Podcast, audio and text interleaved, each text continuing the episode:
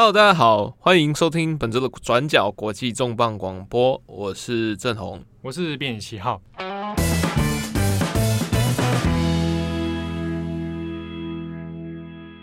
在过去的两个星期，其实美国发生了蛮严重的社会冲突。那有的人认为这是暴动，有的人认为这个是民权抗争。那一切事情是从在五月，也是五月吗？嗯。对，五月五月下旬，在明尼苏达的 Minneapolis，呃，有一名黑人的公市民叫 George Floyd，他因为就是涉嫌就是被指控说好像有伪钞，然后结果就被警察就是压颈，然后长达八分四十六秒。那在压颈过程中，他不断的求救，告诉说我不能呼吸，然后甚至在最后在这哀嚎啊，叫叫妈妈，然后就是拜托不要杀我。那最后，他在警察的暴力之下啊，不幸身亡。那整起事件就引发了明尼明尼苏达的非裔社群的愤怒。那再从明尼苏达扩散到全美各地。那直到六月四日为止，全美包括是从西岸的洛杉矶啦，到东岸的纽约，几乎各大都会区都仍然持续有着呃大规模的示威。那甚至在各地也有所谓趁火打劫，甚至暴动的事件。那种种问题呢，成为。二零二零年美国继武汉肺炎之后最严重的一个呃全国性的冲突，那我们这一集就请我们的七号啊，这个关于黑人的议题啊，因为主要还是因为弗洛伊德事件，其实发展到现在，呃，如果我们我们看到现在现在大部分口号当然就是黑人命也是命嘛，哦，那这一个口号当然是从过去几年里面，二零一三左右开始。就很多黑人的民权运动就会有以这个口号为号召，那发展到现在，大概都是很多相似的案件不断在轮回，然后比如说警察暴力，嗯、啊，那比如说黑人莫名其妙被其他市民杀害，这等等所谓私刑啊，对，那这一类的事件层出不穷，那每一年每一年都还是有类似的抗争运动，甚至是演变成所谓的暴动。好，那可是。呃，我们现在看到弗洛伊德事件这个事情发生之后，我觉得蛮有趣的一个点是在我们以中文媒体来说好了，嗯，蛮多人在讨论是说，开始我觉得那个敏感度哈，对于之中有存在着暴动、抢劫、犯罪的这样的事情，好像变得格外敏感。这可能跟去年反送中以来的这一个事件可能观感有有一点关联啊。他开始有人会觉得说。呃，我看到一些言论会说啊，那黑人当然争取权利很棒啊，这样。可是你们可不可以遵守秩序？你们可不可以不要抢劫？你们不要暴动？你们不要纵火？那甚至还有一些说法是说啊，这些人是被煽动的啊，这些人是被有人渗透、有心人士渗透。好，那在这种种的观察里面，如果我们摆放在黑人民权运动或者黑人抗争的事情上面，我会觉得它比较表层的一个观察啦。如果我们在弗洛伊德事件为例哈，我们把它勾回到整个脉络里面来看的话，我想要去爬梳一件事情是，那到底黑人的抗争里面，每一次每一次其实都会有出现若干的所谓的暴动行为，哦，犯罪行为，抢劫啊，烧杀，呃，杀有时候会出现啊这种类似的。那在过去，你看从黑人民权运动好了，我们以假设以金恩来说好了，以金恩开始崛起的。一九五五年到五七年左右这段时间，你看到现在好了，经过了这么长一段时间，那黑人自己怎么看待暴动这件事情？哦，暴力作为一种现象或者作为一种手段，到底有像有些什么路线上的差别哦？那这之中，我觉我想说，我透过这一集的重磅广播，我们回顾一下，在美国的这样的抗争历史里面，所谓的暴力啊，它的本质是什么？那所谓的暴动。在整个社会运动里面，它又是一个什么样的处境呢？我们这边指的暴动是呃，riot，对，呃，好，没有讲跟没有讲一样，这指的是一切的，就是非非和平理性的抗争行为，就是除了在街上喊口号之外，任何比如说我跟警察发生冲突，这也算暴动。呃，这个东西就有点微妙，因为说我跟警察发生冲突，这个包包含是说我自卫性的反击，对啊，比如我被警察打，我打回去。对，好，那在很多黑人的运动里面，其实大部分社会上还是会把它认定为，那这是一种攻击性行为啊。即便你是防卫，哦，你开始打，然后你你不不能还手的，对对，因为在非暴力的抗争里面，啊，在原本这个金恩这一条路线里面，就是你被打你就你就逃，你懂吗？被打我就逃，对，你尽量逃离那个现场。嗯、好，那我不要用暴力的方式反击。如果要逮捕，我就是在接受逮捕。啊，那这这条路线，当然这个等下我们可以来讲，这个这个东西是有一些批判或争议的。好，那这边我举举举一个一个一句话好了，那个是最近《大西洋月刊》他们在做相关讨论的时候，刚好引了一一一个，我有点不晓得他那 quote 是来源是哪里。他说：“呃，如果你说暴力是一种语言的话，哦，因为我们常常之前常常不是有讲，金恩曾经说过一句话，说暴动。”是不被倾听者的语言吗？对，啊，发生的一个方式嘛。好，那如果你认为暴力、暴动是一种语言的话，那这个 native speaker 就是讲这个母语的人，其实就是美国的白人。他是、啊、这个意意思是说，你当初美国的建立就是从一种暴动开始的。哦，对哦，你的独立战争是怎么来的？你就是在犯法，你就是在进行血腥的、暴力的。波士顿茶党事件，对啊，好，那那你现在跟我说暴动这个事情的话，你们这些白人当初的，你们才是真的讲这个母语的人。好，那从这句话我们来勾回来，那到底这个事情我们怎么看呢？好，我们先把弗洛伊德这事情我们先放着，我们拉回去到呃，我们的二十世纪以来，好，这个是飞行的状态，对对对对，时光机，好，很快，在二十世纪以来这样的黑人民权运动，我今天从三个人的。抗争路线来做讨论哈，一个当然就是大家比较熟悉的马丁路德金恩金恩博士。好，那另一个是站在他的对立面的 Malcolm X 啊，Malcolm X 可能在台湾大家不一定都有听过啊。他虽然看《丹佐华盛顿》，应该是他演的。哎呦，我都忘记了。对啊，啊，他他有拍过传记电影啊。对对对对对。Malcolm X 比较特别，是他当然是比较类类型上是被认为当然是一个黑豹党嘛。比较主张暴力革命的黑人，那他本身又是黑人穆斯林。好，那他的路线当然跟金恩就是完全截然不同。金恩主张非暴力，Malcolm X 主张的是暴力革命。所以这有两个对立的局面哈。但是这两个年龄其实是他们两个当初都差不多，都是一个一九二五年，Malcolm X 一九二五年出生，那金恩是一九二九，其实年龄层差不多啦。你记得那么清楚，你是以前历史系要考试读读太久了，读久了会数字不小心连在一起。好，那第三位比较有趣的是 James Baldwin，台湾大概比较不熟悉他，他其实是个作家。好，那他的年龄比他们两个都大，一九二四年出生，大一点啊。他现在已经不在了，不在了。他一九八七年过世，因为前两个呢都知道不在，但我不太确定。哎、前两个都被暗杀了。嗯嗯，好，死于一个暴力。嗯，Baldwin 是最后是病逝的。嗯，好，那他年龄也比较久。那 Baldwin 同时都认识他们两位。Baldwin 本身也特别是，他除了是作家身份之外，他曾经。逃离，从美国逃离到法国待过一阵子，那有点像是流亡吗？类似，他逃离当然是说他对于美国的种族问题困境已经觉得很绝望啊，那就会有个机会让他去了法国。他在法国的知识圈、学术界待过一阵子之后，因为美国爆发的种族歧视的各种抗争，那这件事情把又把他有点像是召唤回去了。他决定要回到美国，好好要为这些事情做一些贡献啊。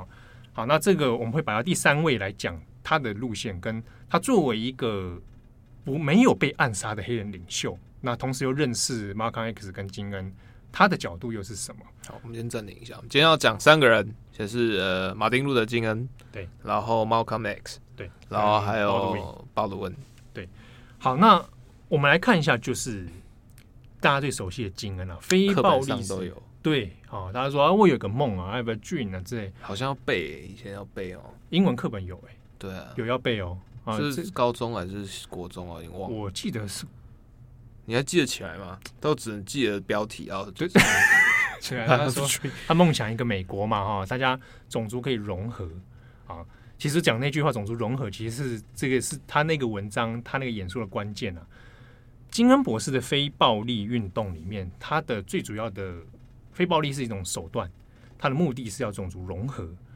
可是金恩他是一开始就主张这个方向吗？就是我我就是就我来讲哈，我是一个年轻的黑人，然后被压迫，嗯，然后第一时间我会想到非暴力吗？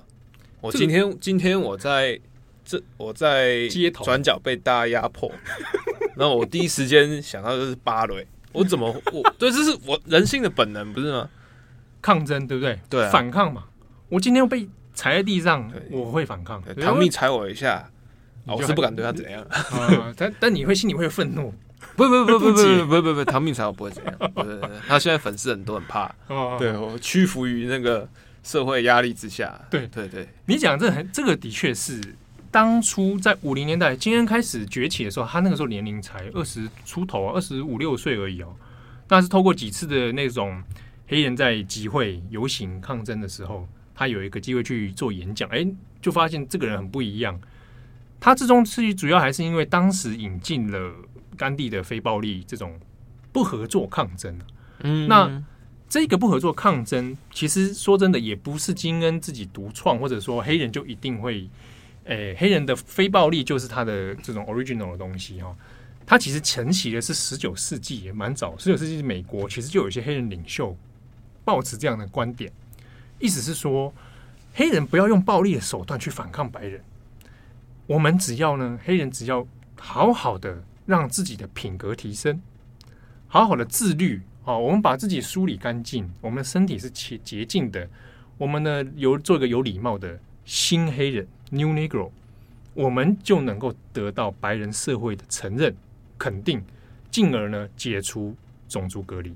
其实听起来有点微妙哎，就是就是，虽然说在南北战争之后，很多的黑奴变成自由人。可是他们包括说很多公民权利其实是没有很完整，对。对，就比如说比如说教育、经济，然后投票、通婚，然后甚至等等等，就是在这个状况下，他的先天条件就已经处于一个被压构的体制了。对啊，我今天我洗澡，我天天洗三次澡，哇，对，可是我做的还是就是劳力工做工的人，那我没有办法，就是我得到的薪水是白人的比较少。嗯，甚至搞不好也还做白工。对，那这样子状况下，我要如何从我的阶级里面翻身？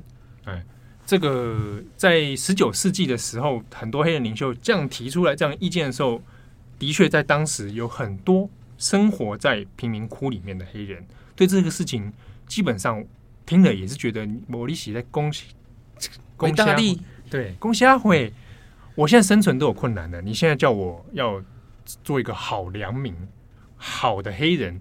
我我有我也有先天上的困难，是第一个我没有办法受到良好的教育啊。我好的定义是什么？对，好，那好的定义，那你要给我资源嘛，对不对？那我这一代不好，我有小孩子，我也许我希望我的小孩子可以去更好，可是现实的层面是，我的小孩就是没有办法去到比资源够多的学校里面。我因为种族隔离的关系，所以我的小孩要去到郊区，要去到那些比较资源差的、被隔离开来的一群黑人在那边上课，那。他的贫穷的状况，他的低等教育状况，就会变成世代承袭。好，那有一些的黑人领袖提出的概念是：OK，没关系，我们用美国最擅长的方式——社区营造。对，那社区营造里面最大的核心点就是教会嘛。啊，所以透过教会的方式，你来教会里面，我们可以提供你一些社会资源、教育啊，小孩子在自己识字啊。那你如果常常来上教会，我也可以教你一些道德戒律啊。以基督教为核心的道德戒律，所以你可以知道为什么后来很多黑人民权领袖里面，很多人是牧师，或者是以教会体系作为一个力量扩散开来，或者是一定要以某种宗教的号召。嗯，对，那那样的方式吸引了黑人进来，那进而呢提升他们的道德水准。这个是早期十九世纪以来很多的领袖的策略。嗯，好，可是这样的策略，呃，你说延续到金恩里面。的确，他有把这个东西吸纳进来哈。主要的原因，其实最大核心概念是，如果黑人能够不犯罪啊，不像我们刚刚讲的，他他只要提升自我了，他社会形象开始变好了，你不要再吸毒了，你不要，呃，你不要再逃避工作，你要认真工作，你要跟自己讲话，对，有点像，对对对，所以你就呃，日常都在那边笼路人呐，啊，然后在那边这个装莽啊。哎，我自己 不是啊，好，你只要改善这个状况，笑出来，对，嘻黑人嘻嘻哈哈，对不对？就是别人会觉得说你们这些人懒散嘛，黑人就只会嘻嘻哈哈。啊，那你只要改善这些状况，你会得到白人的承认，那你就进而达到种族的融合，你被白人社会所接受，嗯哼，那你就可以达到这个。哎，这个所谓的美国的精神上面，大家能够种族平等。我这边举一个当时金恩所做的一个演讲，他这个说法大概就涵盖了这些概念。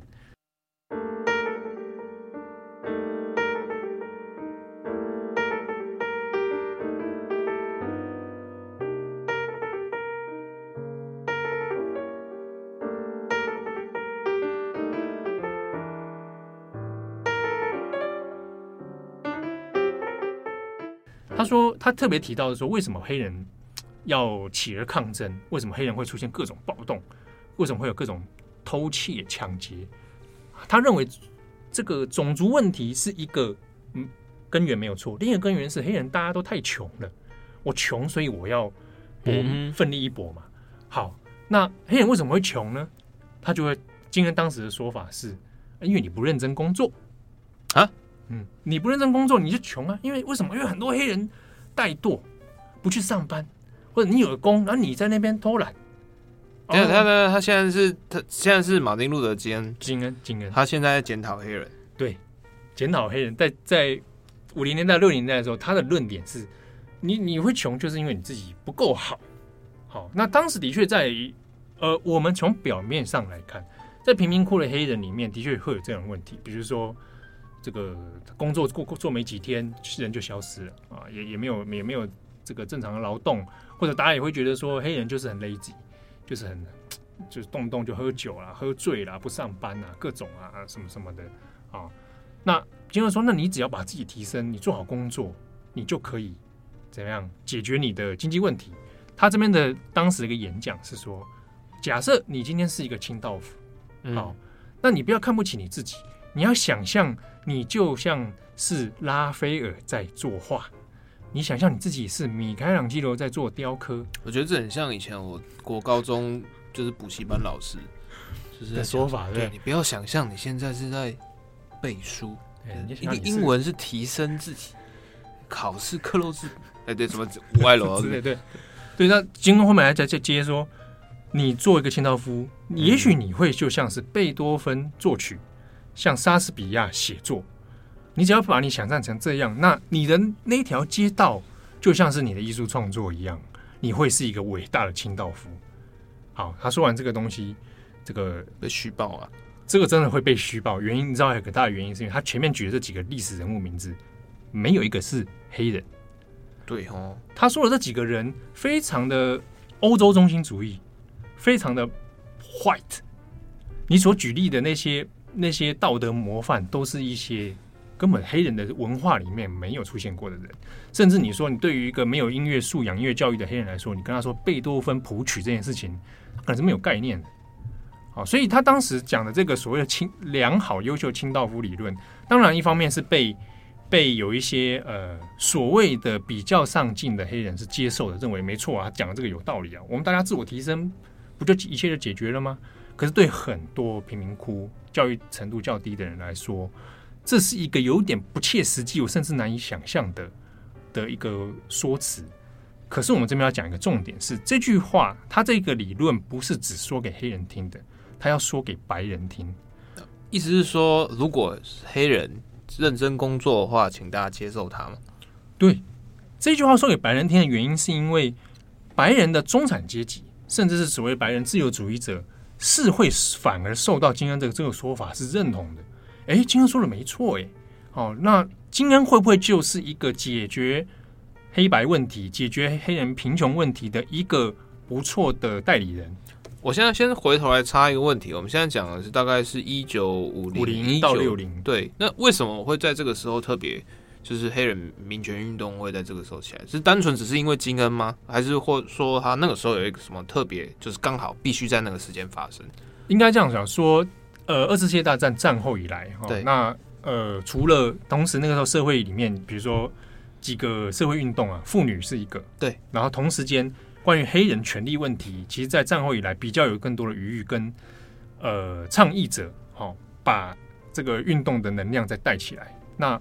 中间当然其实还是很多事情涉及到黑人暴力问题了，就应该说是警察还有执法暴力的这个困境。那个其实，在那时候就已经发生过很多零星的暴动啊等等。哈，那关于战后以后呃，我要进一步争取黑人的权利这件事情，就成为了一个五零年代、六零年代一个社会风潮的这个浪头了。那之中才推就了金恩这个这个现象。那之中当然，你说国际因素的话，跟印度的那个甘地有一点点牵连。嗯，那这个这整个运动里面，当然就会后来扩散成整个国际性的这种反战，然后争取人权。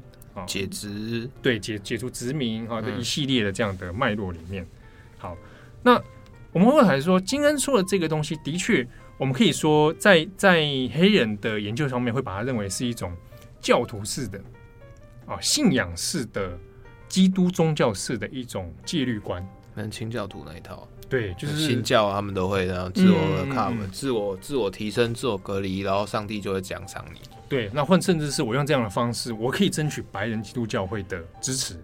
这之中最现实，对对，那这之中当然很现实的层面是，哎，我搞黑人运动，我搞社会抗争，我要不要钱？嗯，我要钱，嗯，我需要有人资助我。那谁会资助我？除了少极少数的黑人有钱人之外，我需要白人中产阶级。而且如果有争取到白人中产阶级的支持，那我是不是更能够进一步影响到国会里面？绝大多数都是白人的政治圈，好，所以他的策略性是有这样的路线的。那这之中，当然他就要很回避一件事情，就是我应该要彻底的跟暴力抗争划清界限。嗯哼，金恩的认为是说，如果我采取的比较暴力的方式，我去抢劫，我去犯罪，我故意用不配合，我故意犯法的形式来作为一种抗争手段的话，我就自然会失去白人社会的支持，我也会。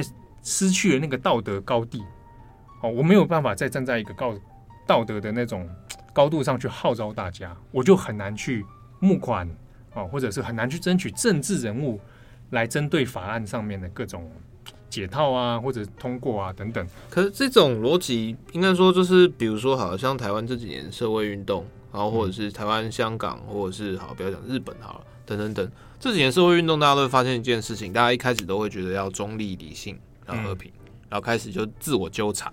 哎、欸，对啊，就你不要过激呀、啊，对、啊，你太激烈了、啊。可到最后就会开始慢慢变成在自我审，就是有一种自我审查，就是我这样才是好的，你这样不是。然后大家路线会终归一致，然后最后就彼此内斗，然后就不了了之。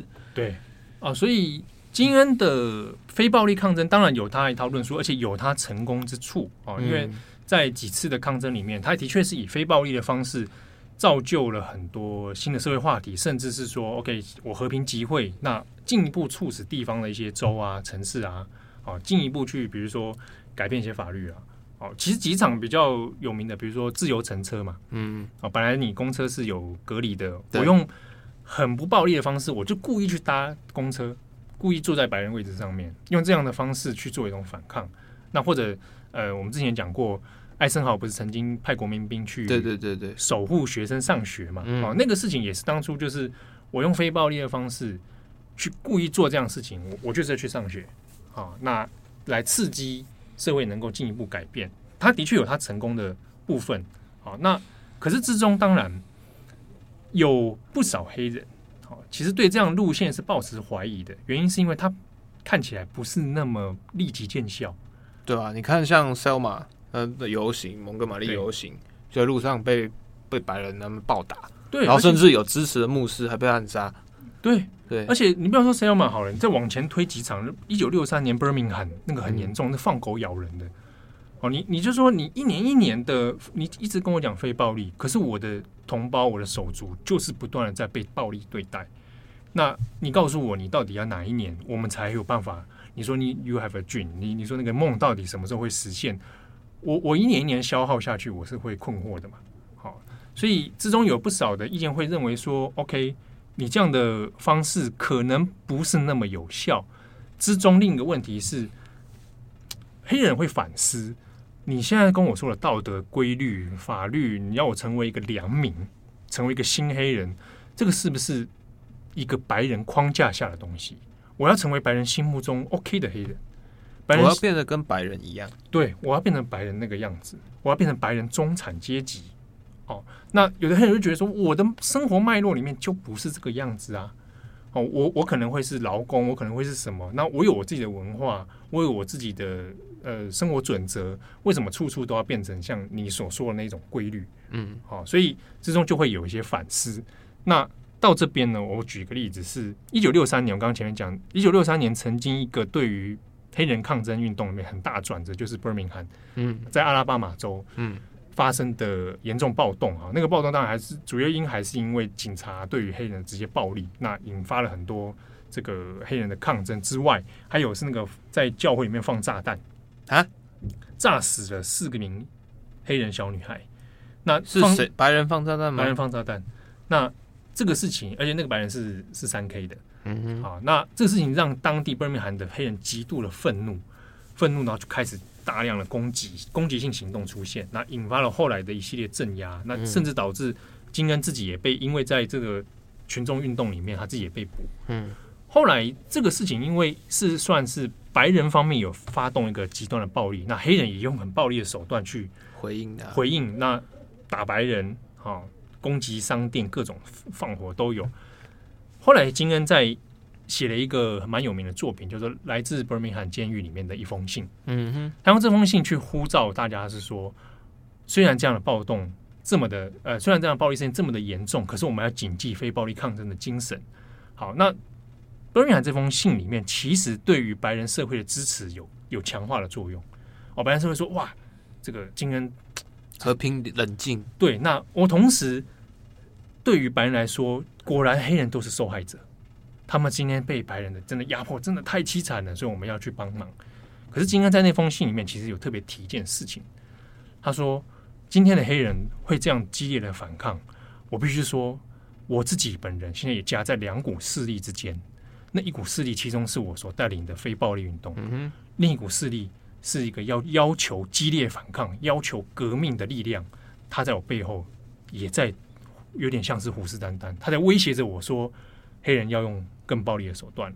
那金恩讲这个是也，当然某种程度上是讲给白人听的，告诉大家说，我现在这个势力现在你看哦，有一个更暴力的东西要出来了。你现在不支持我，接下来就是后面的更暴力来。对，那这个东西白人有的有的人听着当然会觉得哇，怎么会这样？有一些白人资产阶级，他可能要做生意的啊，不希望说动乱太多的，他就会觉得 OK，是不是要有所坚持啊？有有所这个协助。好，这边我们就来带。这个所谓的比较暴力的那一股势力，我们就前面讲的 Malcolm X，好，以 Malcolm X 作为一个领袖人物啊，他的代表的这一种，我们讲就是黑 Black Power 黑权啊，或者是黑人的 Black Revolution，就是黑人革命。哦，我这边再带一下，就是说 Malcolm X 这个人，他本身其实是黑人穆斯林，嗯，那。呃，他所主张的理论就是金恩的对立面嘛，完全相反是，呃，我要推翻种族隔离这件事情，基本上的最好的手段就是要用暴力把白人，我讲这些，他就是消灭。白人是恶魔，那白人这个恶魔，他在历史上面就是压榨着所有的黑人同胞。啊，我们黑人的祖先都是被迫来来到这个北美大陆上面，OK，我所以我们今天一定要。把这件事情推翻掉，只有暴力革命才有可能让所有的黑人幸福，哦，甚至要进一步建立自己的家园。但这个想法在当时是，就是是很多人信仰的嘛？因为比如说，好了，黑人虽然在美国好像有很大宗的非美国人，嗯，可是他的整体数量还是低于白人。对然后在社会上，比如说经济的实力、你的人脉串联，或者是甚至说就是好军队好了。就是黑人，他处于一个绝对弱势，或者是绝对就是偏偏离的位置。那你要做武装革命，而且你是要不是说我要推翻现在政府？我现在问题是我要消灭白白人是种族哦。对啊，哦，你讲的很对，就是其实是以数量上绝对数量来说，你光是黑人本身那个这个这个大群体，他就是占没有那么多数嘛。对啊，那这之中。又主张极端暴力的人，其实又是更少数的一群人。嗯，那不要，你更不要讲马康克斯他本身穆斯林。你说黑人的穆斯林有多少？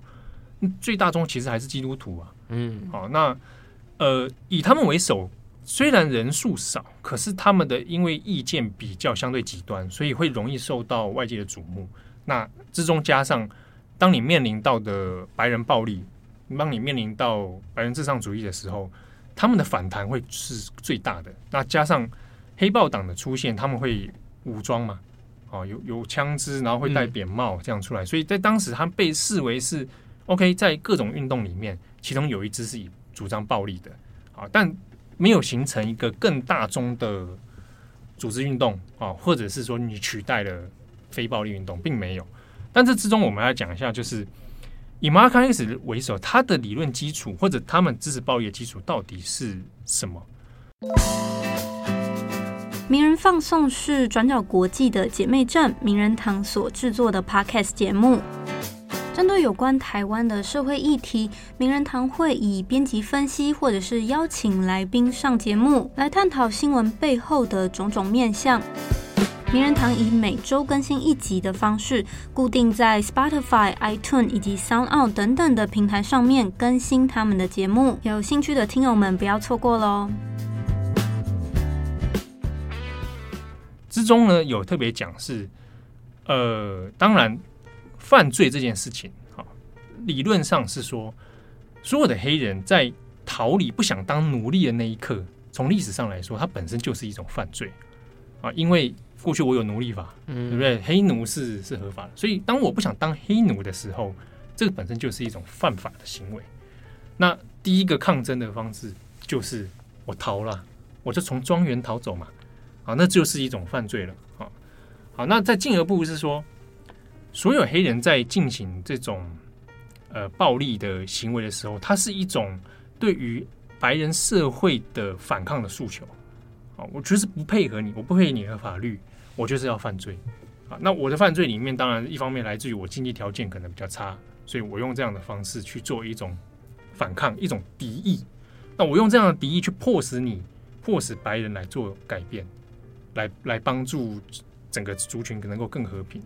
当然，这之中我们其实讲一下，他他有他的逻辑上吊诡之处了，好像有点在合理化他的暴力行为。我要如何在我先犯罪，那我最直接遭遇的就是白人更强烈的镇压。对对，那我要如何？我就是要一直犯罪，一直犯罪，犯罪犯罪，等到白人觉醒。对，就是早期有的方法就是这样。那我就是这样子，我就死都不跟你那个。啊，那。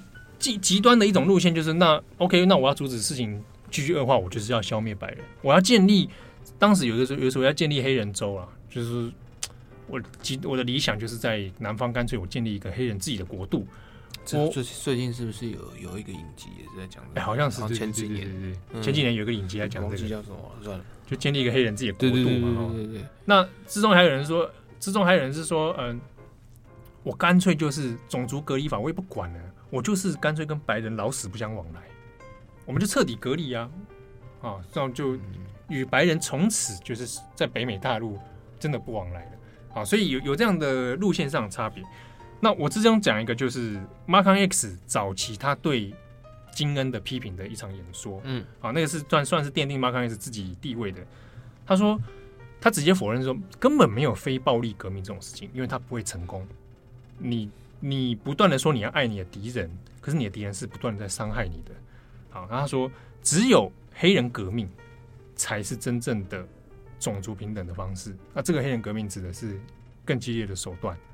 那他说，呃，只有黑人革命能够让黑人跟白人共享同一个餐桌，只有黑人革命才能够让电影院、让戏院结束种族隔离。那这个革命。本身其实是仇恨的，这个革命本身就是血腥的啊！革命是要推翻一切的障碍，推翻一切的阻碍。可是呢，你们这些其他黑人却跟我说，不管白人多讨厌黑人，黑人就是要爱他们的白人。好，不是你们需要的，其实是一场黑人革命。OK，这个大家有注意到这句话里面，其实他他的演说里面，嗯。没有太多建设性的策略，或者甚至是明确的一个，好像好像政见目标。对，我要革命，但我要怎么革命？对，对我或者你告诉我手段了，对啊，暴力了。可是你好像没告诉我这个背后更多的含义，比如说我要付出什么代价？我可能真的，我可能真的去革命，然后我就被杀了。对，对然后而且被杀也就算了，就是那我究竟要达成什么？对。好，所以在 Malcolm X 里面，他当初有很多的号召，他的演说里面带有着攻击性的字眼，可是他也被批评的是，他很像宗教式的号召，哦，那没有太多具体的策略，甚至是你要告诉大家，那如果真的流血了，这个代价值得吗？好，那 Malcolm X 其实有讲起来，他真的是不是在街头上面开始揍人，开始抢劫？好像没有啊，其实没有，你知道为什么吗？因为他是穆斯林，他对于自己的道德要求有一定的高度。这个很有趣的是，他在这一点上跟金恩博士有点类似，他都有很强烈的教徒式的自我克制。Malcolm X 的暴力方式，他他做了一个有一个行为是，OK，好，我现在要我现在要行使黑人革命了，我要让白人知道这个武装的力量是存在的。嗯，他就带了一群黑豹的人，嗯，全副的那枪都带了哦，对。去警局门口站一排，我就站在那里围着，可是我也不动。但我让警察知道我们这群警察不动，我们不动。哎，但是我全我我荷枪实弹，但我也没干嘛，我示威，我带我只带了真枪来示威。那如果警察打你，要打回去吗？那陆警察有可能就是干起来，但但至少马刚 X 在那一次的时候没有太多冲突啊，因为我觉得这主要还是因为警察看到这个局面，那个有点危险。如果我真的再进一步升高的话，那恐怕警察死伤大概也是会有一、嗯、对。好，可是马开始这样听起来有效哎，对不对？对不对？对，所以有一些人就觉得，哎，这老大这招有效，好像还怪怪。对，当然这之中它就形成一个路线了哈。那我要讲一个比较有趣的是说，两个看起来是对立的两个人哈，他们在晚年的时候，到一九六五年左右的时候呢，嗯哼，路线有趋向一致。他们本来看起来是 彼此批评啊，对啊，啊，金恩也不喜欢马康 X，马康也讨厌金恩这种，觉得你们这些梦想家啊。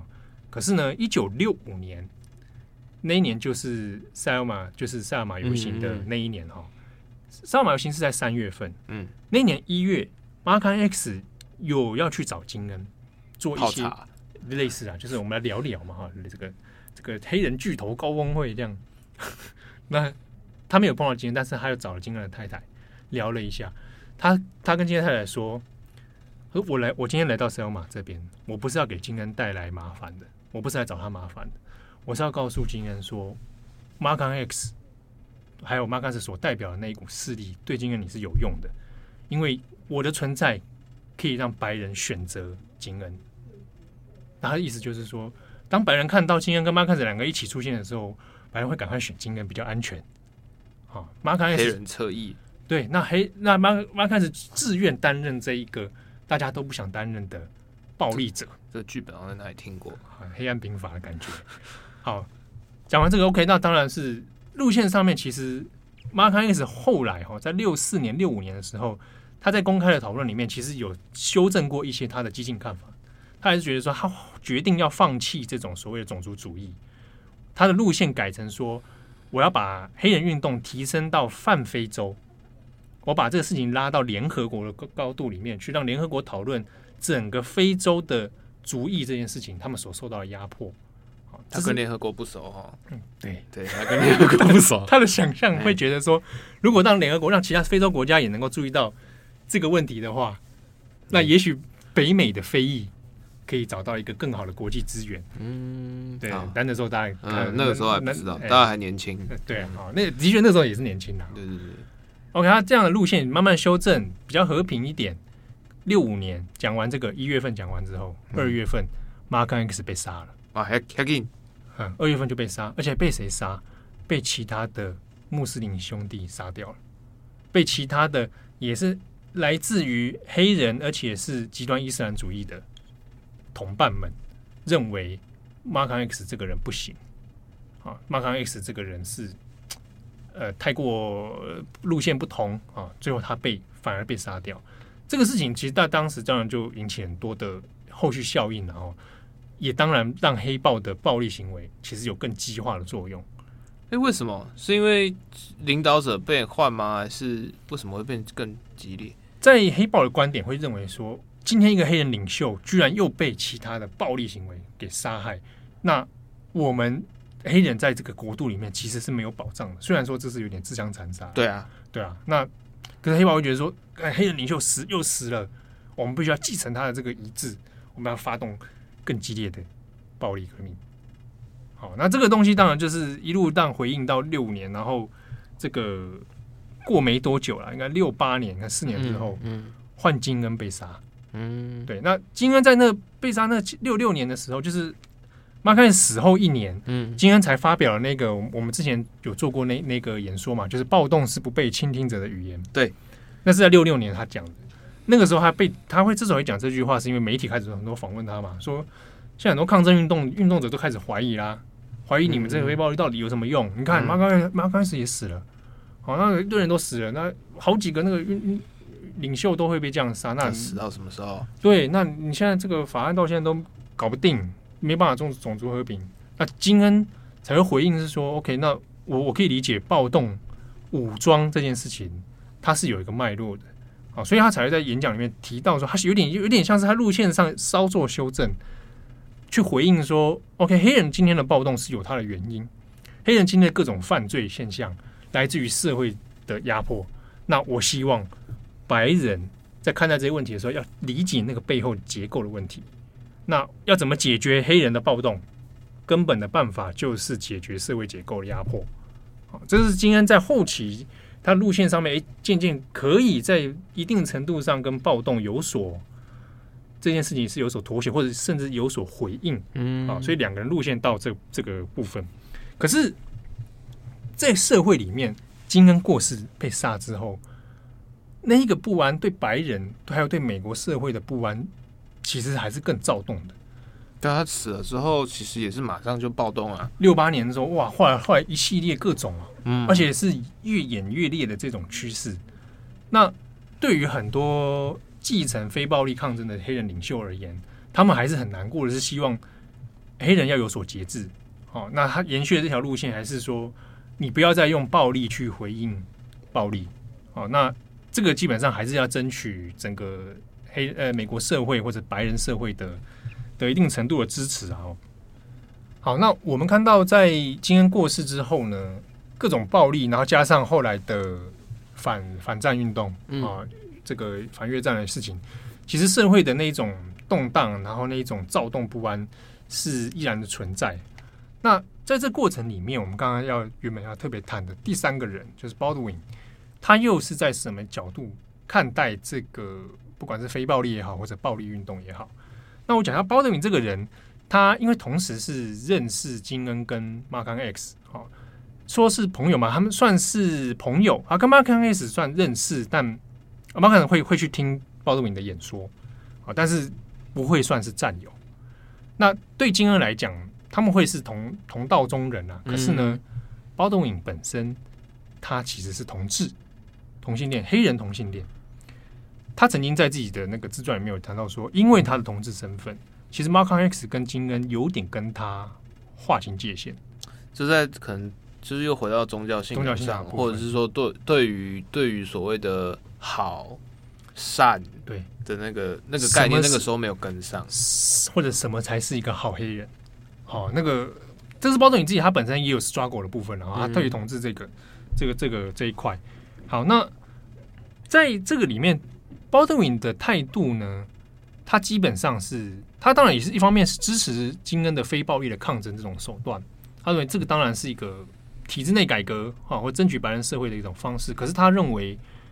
你说要靠非暴力就能够让黑人真正在美国获得平等，他觉得这个不大可能。原因真正的原因出在，他认为问题不是说金恩说的问题是在黑人本身。嗯，你要自我改革，你要自我革新。他说不是，那个问题的根源在白人身上啊。为什么？他提个问题是为什么历年来从黑奴打从黑奴开始，然后到独立战呃到南北战争，然后到现在一路抗争下来。白人总是站在那个被动的那一个人，他总是要去回应你们的黑人的抗争。奇怪，我好像他说，我怎么没看到白人自己出来主动的去来为这些事情做改变、去做争取？啊，他认为说那个东西，白人必须要自己一定要做一个反思跟检讨，而那个反思的检讨是要回去问，那到底美国精神到底是什么？好，那回过来，他对于 X 的暴力运动，他可以理解、同理到有很多社会底层者是根本没有办法的。对、啊，他也只能使用他最直接的语言，就是我要反抗，嗯，我要反抗，我要发泄我的愤怒。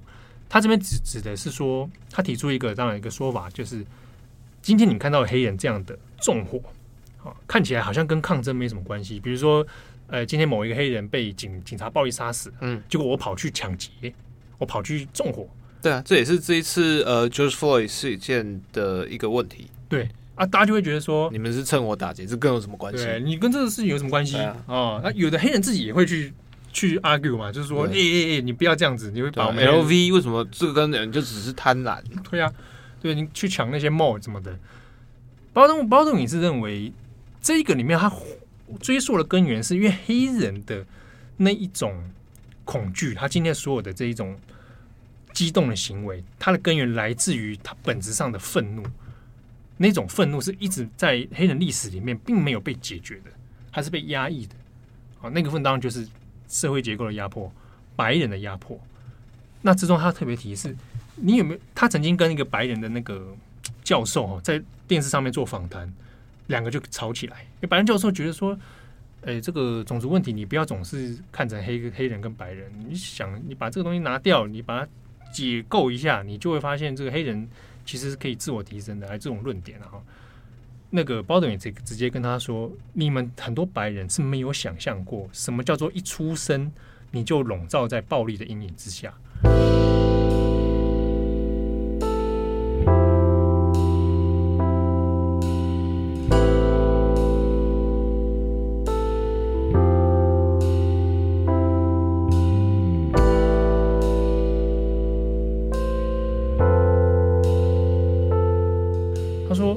作为一个作家，我不敢在自己的房间里面安心打着打字机写我的作品。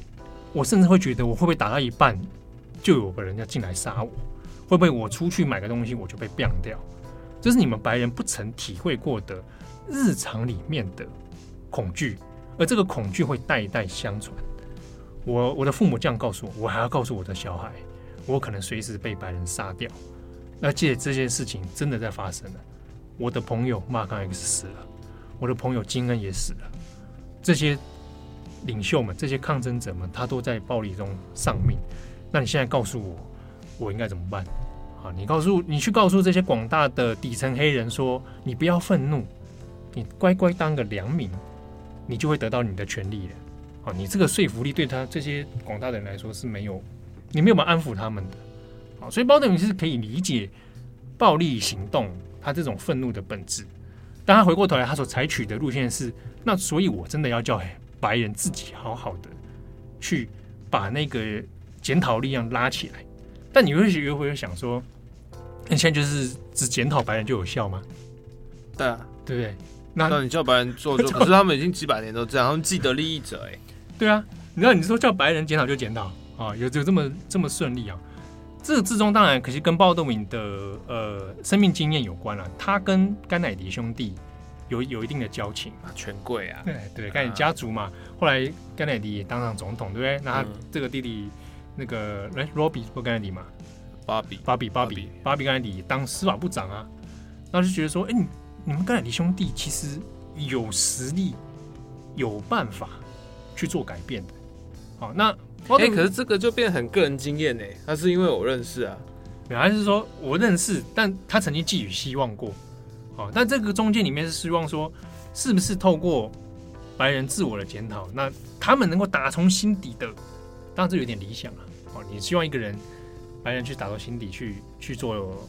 做反省，然后做主动一点的角色。哎，他期待是由上至下，就是比如说，好，总统，总统现在开始忏悔，总统本人忏悔，国会开始忏悔。可是基层就是 daily 的生活呢？他、哦、其实他一直是不是不是说要从总统这个位置啊，只是说他的生命经验中跟白人的自由主义者、嗯，白人的权力者有所来往，而他他理解到这些人根本压根在理在思想上面。完全对黑人的处境是没有经验跟理理跟理解的。嗯，那这个空乏，这种空虚，是白人之所以不断犯下错误的原因。那说怎么办？叫甘乃迪去 long stay，来来去底特律住一晚这样。对，他说他希望白人好好认识黑人的问题，去打从心的检讨。他他举了一个例子，嗯，鲍比甘乃迪曾经在一场纽约的演说里面就说，就说黑人啊，哈，你如果认真的话，努力，你只要好好的，就是那一套了哦。你只要成为一个、嗯、一个良民的话，嗯，说不定四十年后你有机会可以当总统哦。靠腰，他讲那句话的时候，一九六 一九六六八六九的时候，四十年后的哎，差不多欧巴马啊。他讲那句话的时候，包德温那个时候就听了就笑，他就说。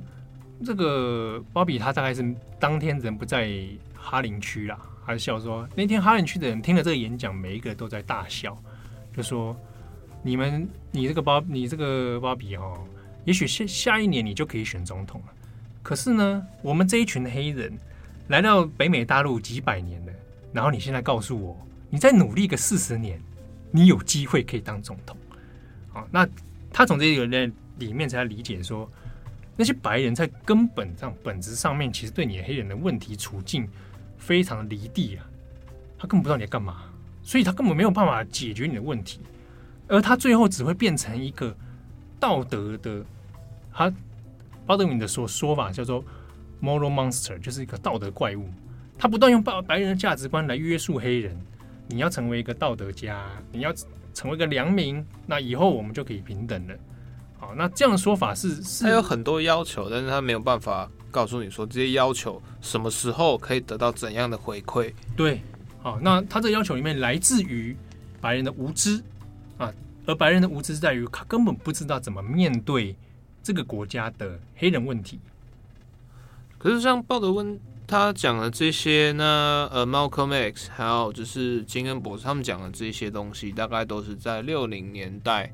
对，最盛期的都是六零年代。对，可是六零年代后是七零、八零、九零，然后零零，然后到现在。那从可能过去十年好了，二零一零年之后，特别金融海啸之后，嗯，就是美国的黑人平民权问题又重新被拉起来。那比如说被警察暴力枪杀，比如说呃黑人经济也教育结构性的问题，这些东西看起来是没有改变。那过去之中是失落四十年。到底在发生什么事？对啊，就是说我们现在讨论很多黑人民权运动，或者讨论现在当代的状态，大家回过头来说，怎么又突然又是拉椅只能拉到金恩，哦，就拉到六零年代，那中间好像就不见了啊。其实很像很像到了二零零八年奥巴马当选之后，大家才学习，哎、嗯欸，现在是是不是一个新的时代？但除了他当选之外，就是基层的民众或者基层的黑人，然后生活遇到困难还是一样的。对。没有，就比如说奥巴马那一年当选之后，当然在黑人的权益上面，它是一个很有历史象征性、历史的里程碑啊。而且终于终真的有一个黑人当选总统，但对于黑人整体来说，你的处境、经济压迫、社会上的各种隔呃，当然隔离已经是不存在了，但是社会上的歧视、隐形的那个墙还是在，对，隐形的那个东西还是在，并没有得到太多的解决。那我们想说，那。OK，那从那这之中到底几十年来又发生了什么？我们会讲说，到目前为止，整个如果我们讲黑人的民权运动里面，现在势力比较大宗的，其实当然还是以继承金恩以后非暴力型的。好，那当然很大一个组织，百年老店 NAACP，NAACP 是嗯呃以基督宗教为中心，然后甚至是以社区为中心，然后各州都会有分会嘛，所以。嗯比如这次弗洛伊德事件里面，其实有很多 NAACP 的的领袖人物或者组织会提供资源啊、协商之类等等。可是 NAACP 的路线走向比较朝向是社会教育、那经济资源啊这样的方向。对于呃你说进一步的抗争，叫倒是比较没有。他他没有一个很很比如说很结构性的政治路线。对他原则上来说，原则上是以。黑人教育，然后黑人平权，可是这个平权里面包含，其实他还回还是回过头来，就是改善你的基本上经济生活了，哦，然后改善各区域的教育资源不平等。哎、欸，可是这样听起来还是金恩那一套，就是你要成为一个新黑人，对啊，对，你还是要变成自己变好，你要有钱。NAACP 比较为人所批评过的，就是他看起来 too white，他还还是有点太。白的啊，的确，NAACP 有很多白人在支持。嗯，再就是他看起来有点太中产阶级了。哦，这个是这个作为一个百年老店，他曾经受过，到现在还是会有被被批评的部分。然后，但之中另一方面的，比如说比较暴力的，当然，呃，你说黑豹那些现在是有些伞兵游泳还存在啊，有时候会有种地方型的，但它不叫，已经不像是这种过去那种还有组织性的大型组织，嗯，在活跃什么，嗯嗯、但比较像有点社区化打打成一个名号说是继承者，但是他可能人数很少，然后也没有足够资源，嗯、社团化的情况比较多一点。好，可是你可以回过来看是，嗯，如果我们讲近十年哈，嗯。他以类似的这种警察暴力对黑人的这种结构性的问题，其实有一再的凸显之后呢，有一个现象是，对于黑人困难处境的这种绝望者，哦，甚至是 Malcolm X 这一种呼声的继承者，这种人有比较凸显的这种趋势。举一个例子是前几年有拿到应该是美国一个什么奖，图书什么奖的，嗯，就是一个作黑人作家 Coates。台湾有翻译过他两本书啊，一个一本叫做《是在世界与我之间》，嗯，嗯，然后另一本是前阵出啊，那个《美国梦的悲剧》。Coates 这个人，呃，他的文学笔调很好。那 Coates 这个人，他的论点就是，他的书里面其实你可以看到很清楚，是支持黑豹类型的。那黑人的处境就是在暴力底下，我必须要更进一步激化的反抗者。那要求美国政府必须要对。黑人的处境做完全的负责啊，改善经济，你要怎么改善经济？你要赔偿黑奴的后代啊，等等这这种这种论述倾向，欸、这比较极端哦。对，就是赔偿，光是赔偿黑黑奴后代这件事情，其实，在法律上就就吵得没完了。黑人之中也未必每个人都都愿意支持这个这个。而且他这样子，那如果是新来的嘞，新来就没得没没没得领，没没没得领。那这这个这当然议题是有有另外一个可以讨论啊，但。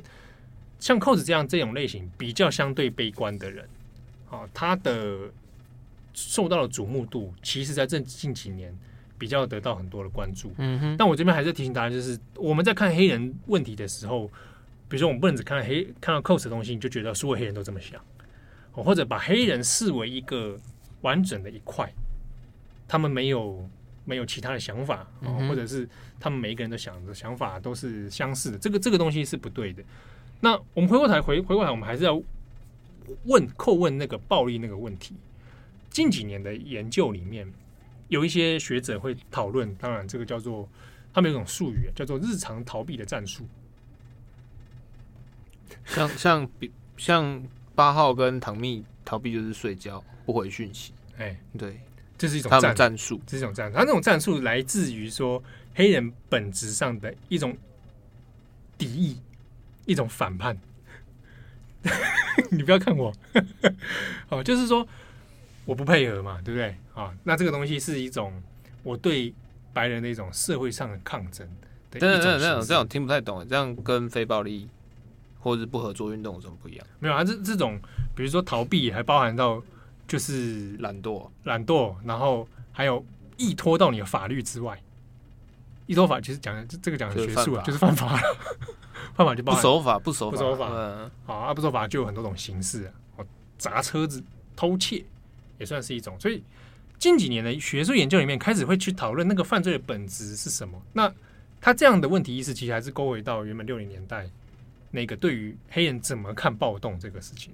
但这件事情我开始有点困惑，就是那所以现在街上哈，比如说有一些比较走呃机机动路线的哈。好，那他们确实，他们会是因为这样的，到底是因为这些论述或者这些理论而影响他们行为，还是说这些行为只是后设性的去解释他们？没错，你问的问题非常好。这个理论里面，它其中一个问题在于说，我直觉上会觉得你是不是在帮大家合理化？对啊，你就找借口啊。对啊，好，那另外就是说，这个难道所有的人去抢劫，真的就是我还有一个伟大的情操？对，他是为了革命才去抢劫嘛？对，当然你革你就像这次讲，就是你你你你革命，然后你去抢六十寸的液晶电视。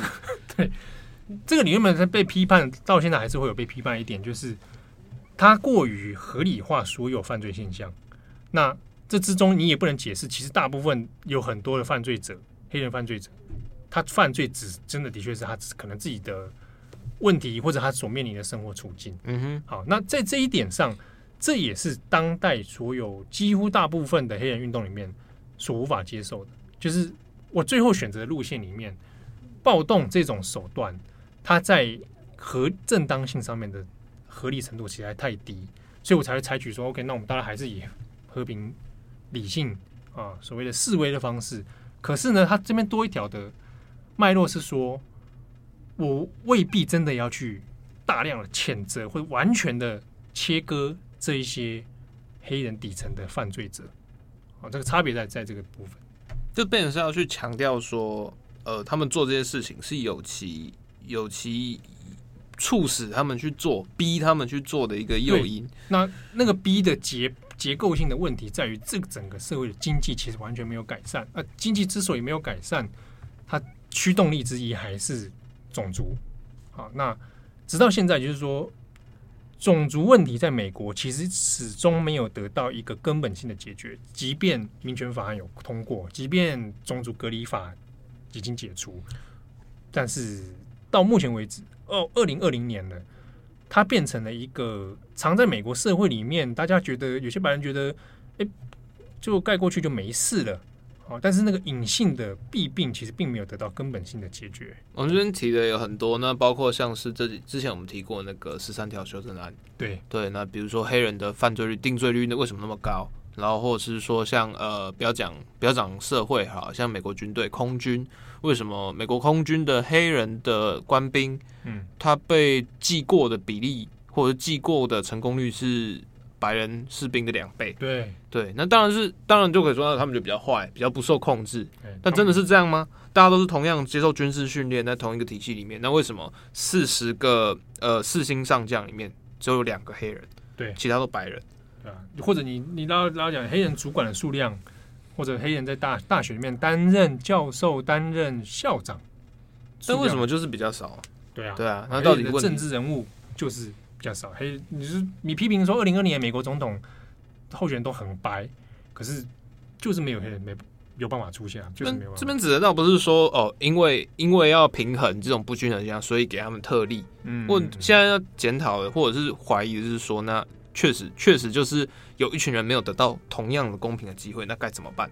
对，好，那这之中当然就有非常多呃路线上的不同，理念上的不同。那最后这边我提一个一个关于。金恩当初一九六五年曾经对于暴动这件事情，他还做了一个提醒。他说：“虽然我知道这个暴动是所谓不不被倾听者的语言啊，可是暴动越多的话，镇压就可能随之越来越多。那镇压越多，这个右翼人士掌权的机会可能会增加。那他最后补一句是：我不希望美国的社会因为。”这一连串从黑人暴动、黑人被镇压、右翼人士掌权，最后变成了一个法西斯社会，那是预言。对，他在一九六五年讲这个。好，那现在大家看到，现在虽然出现了 Antifa 反这种好像反法西斯或者其他极端组织的这一种抗争手段，却变成了一个当初金恩所讲的恶性循环。对，那这之中到底未来？有没有办法去做解决？有没有办法根治？我觉得对于美国来说，那恐怕是一个你在本质上面，美国精神，美国白人自己如果都没有自觉觉悟去做一些检讨和反省的话，恐怕这个东西，这个未来十年、二十年都还会存在。不过我倒是比较乐观，比如说好了，呃，从二零一三年或者是二零好零八年之后好了，就是一系列的这种什么黑人警。黑人被警报啊，或者是等等等，然后等等，然后像之前还有那个夏绿蒂、夏绿蒂、夏绿蒂镇的那个事件等等等，一路下来，今年的状况虽然特别特别的严重，可是我们也看到了很多东西在改变。比如说，好了，像明尼苏达，那当然有人说是可能政治介入、减掉办案等等等，但是比如说警报起诉。对对，现在要二级谋杀，然后确实有在起诉，然后也承诺结构性改革，也有很多城市的串联说要同步来一起做结构性改革。嗯，像之前呃夏绿地震事件，然后等等等，呃呃李群蒙的那个李将军铜像，哎对对对，今天也是说就是州长已经下令说，那好，那我们开始要把它拆掉。对对，这些东西都是过去几年不断不断的冲击起来，然后在今年。在这种接近于好，大家可能说美国内战好了，啊、最最极端的说法是这样。对，在这个状况下，终于有非常多的动作开始同步在进行。对对，那个改变在通过累积里面一点一滴的哦，有出现一些变化。对，就是确实有在松动，确实有在有在冲撞之后会有一些妥协，嗯、然后彼此的接受跟理解。